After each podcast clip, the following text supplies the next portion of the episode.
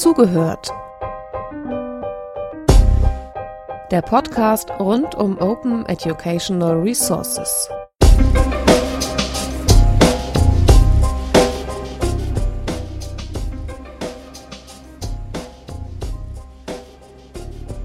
Also herzlich willkommen im ÖR Sendebus. Jetzt habe ich zwei Damen hier, und zwar einmal Gabi Netz und einmal Jana Schamburg. Scharnberg. Scharnberg. Ähm, und äh, die beiden haben jetzt auch gerade Sessions gemacht. Vielleicht stellt ihr euch kurz selber vor, Jana. Äh, ja, ich bin Jana von der Uni äh, Duisburg-Essen und Koordinatorin von EduTex, Social Bookmarking Service für den Bildungsbereich. Und wir hatten gerade eine Session zu Suchen, Finden, Sammeln von OER. Also Werkzeuge quasi. Genau.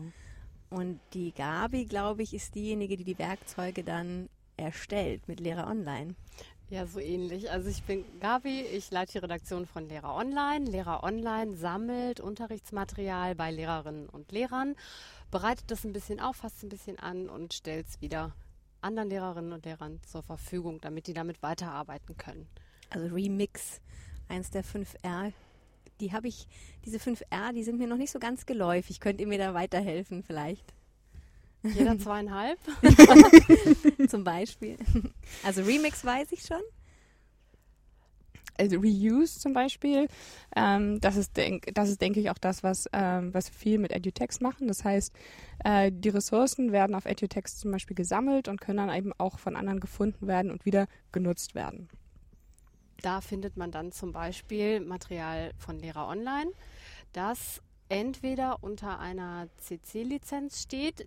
Diese CC-Lizenz sagt den Lehrkräften, die dieses Material finden, ja schon direkt, was sie damit machen können, dass sie es im eigenen Unterricht einsetzen können, also reusen können oder remixen können mit eigenem Material, ergänzen und anreichern oder mit dem Material von Kolleginnen und Kollegen, das sie wiederum über EduText finden können und dazu tun oder eben bei Lehrer Online finden und selber sich neue Kombinationen von gutem Material erstellen und das ihren Schülern zur Verfügung stellen können.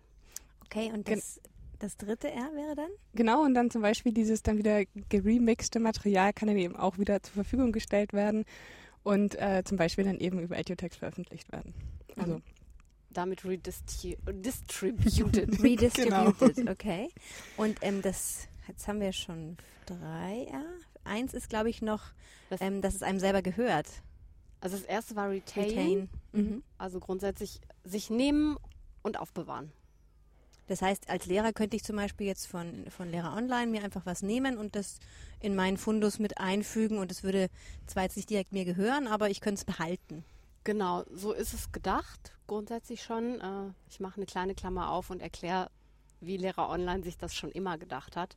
Also Lehrer Online war seit 1998 ein Förderprojekt vom Bundesbildungsministerium mit dem Auftrag, ähm, liebe Redaktion von Lehrer Online, sammelt doch bitte Material bei Lehrerinnen und Lehrern, bereitet es auf und stellt es anderen Lehrern zur Verfügung, damit die das haben und was damit machen können in ihrem Unterricht.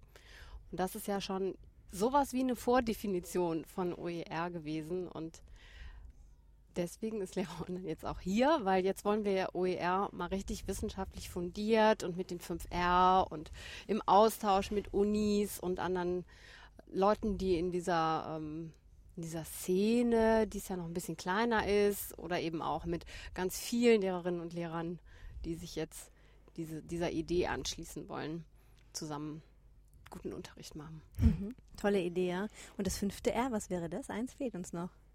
Redist redistribute, äh, Remix, mhm. Reuse, Retain und Revise. Revise. Ah wir sind jetzt quasi ein bisschen durcheinander gegangen. Mhm. Eigentlich wäre der Weg, wenn ich als Lehrer mir überlege, wie kann ich meinen Unterricht bereichern, dann gehe ich eben zum Beispiel erstmal zu Edotex, suche, was es so gibt, gehe dann zu Lehrer Online, finde da was, behalte es dann und dann fange ich erst an, eben das auch zu remixen und zu revisen und diese ganze Kette, die danach folgt. Kann man das so erklären? Bin ich jetzt da, habe ich das richtig verstanden? Ich würde sagen, sehr gut zusammengefasst. Genau. Ja. Und dann im Idealfall eben auch wieder neu zur Verfügung stellen so dass sich das immer weiter und weiter und mhm. weiter spinnt. Ja. Und ähm, jetzt habt ihr auch schon gesagt, es gibt auch mittlerweile Forschung dazu, was da in dem Bereich alles passiert. Ähm, nach euren Erfahrungen, wie viele Lehrer nutzen das oder was, was sind das für Lehrer, die das nutzen? Also ich glaube aus Lehrer-Online-Sicht, in der Realität an deutschen Schulen machen das alle. Im kleineren oder im größeren. Äh, jeder Lehrer, jede Lehrerin hat mindestens einen Ordner im Regal stehen, wo Material drin ist, das mal von jemand anders gemacht worden ist und hat diesen Ordner mindestens auch schon jemand anders mal weitergegeben. Also das ist das Mindeste, was passiert und das ist, glaube ich, die Realität von Bildungsressourcen teilen.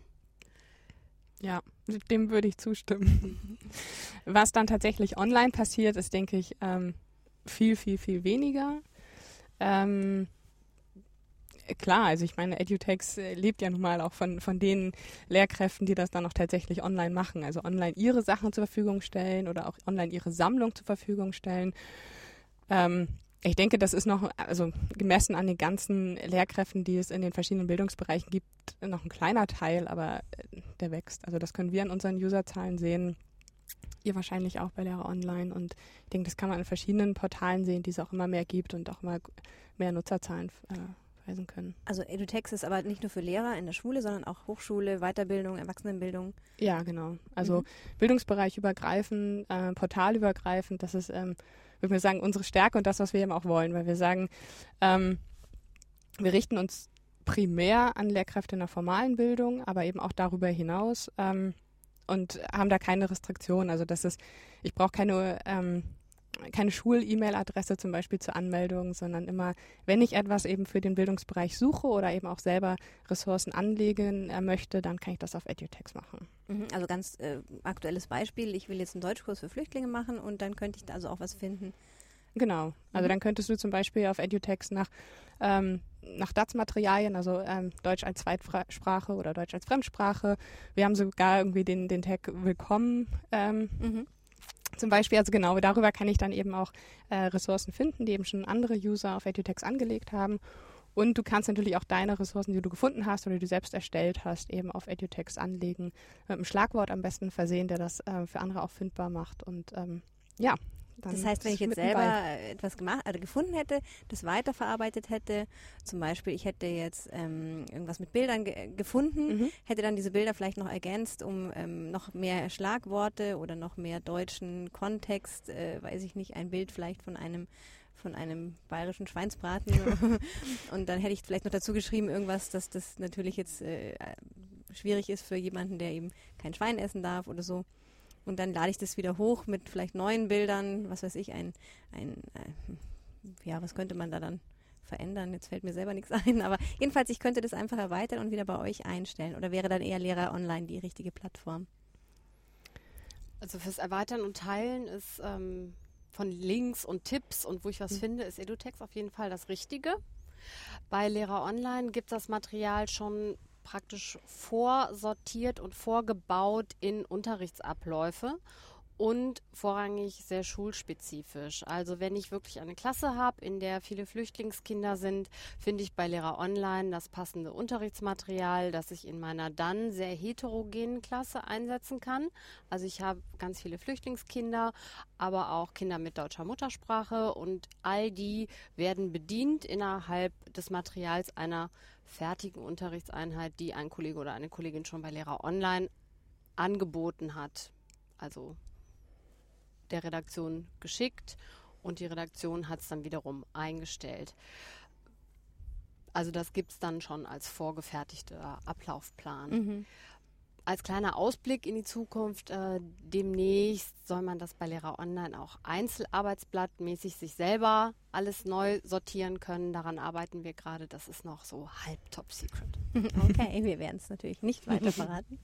ja, genau, aber ich glaube, das ist nämlich auch schon der Unterschied oder einer der Unterschiede zu EduText, dass ähm, wir haben eben keine Redaktion dahinter, die etwas sammelt oder zusammenstellt, sondern das ist einfach ein persönliches Arbeitstool, auch ein Community-Tool, in dem eben ähm, jeder und jede einzelne ja, äh, Weblinks sammeln kann. Für sich oder auch für andere. Und das ist eben ähm, ja, von uns aus werden jetzt keine Tags oder auch keine Sammlung vorgegeben, sondern das ist eben sozusagen wirklich ein Community-Tool.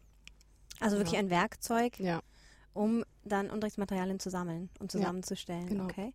Und ähm, vielleicht noch ganz kurz zum Schluss eine Frage. Was ist denn euer Lieblingsunterrichtsmaterial? Ihr habt ja so viel wahrscheinlich, was bei euch durch die durch Edotext durchwandert. Oh nee, das kann ich gar nicht sagen. Also es gibt wirklich wahnsinnig viel und wir haben bekommen auch ganz viele tolle Materialien von den OER-Partnern zum Beispiel, die wir haben, wo auch Lehrer Online dazu gehört, wo auch zum Wiki dazu gehört, wo Serlo dazu gehört, wo die verschiedenen Wikis der Bildungsserver dazu gehören. Ähm, die decken so viele verschiedene Bereiche ab, ähm, äh, da kann ich, kann ich das auch überhaupt nicht, nicht sagen. Ich bin auch mal wieder überrascht, was für tolle Materialien, was für tolle ähm, Tools ich finde, einfach wenn ich mir so angucke, was gerade neu dazugekommen ist an neuen Lesezeichen. Ähm, genau, also ich, ich finde da mal wieder ganz neue Schätze und kann mich da jetzt gar nicht auf was Bestimmtes festlegen. Das ist ja schön, spricht für die Vielfalt der OER. Ja, auf jeden Fall. Und du, Gabi?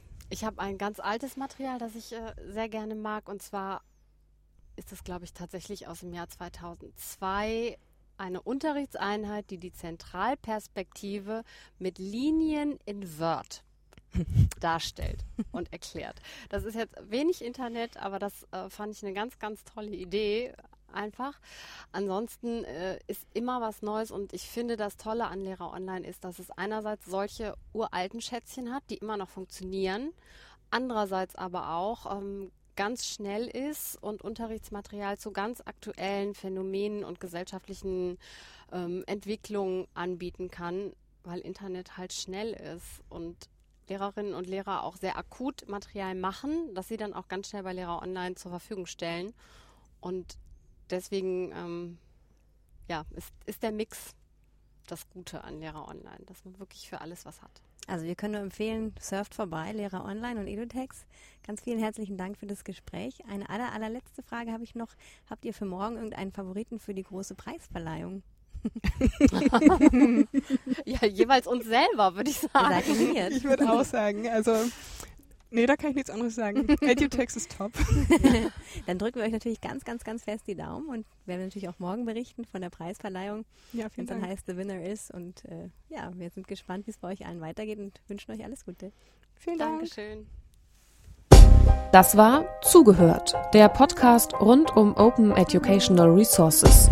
Weitere Informationen zum Podcast finden Sie unter www.open-educational-resources.de slash podcast.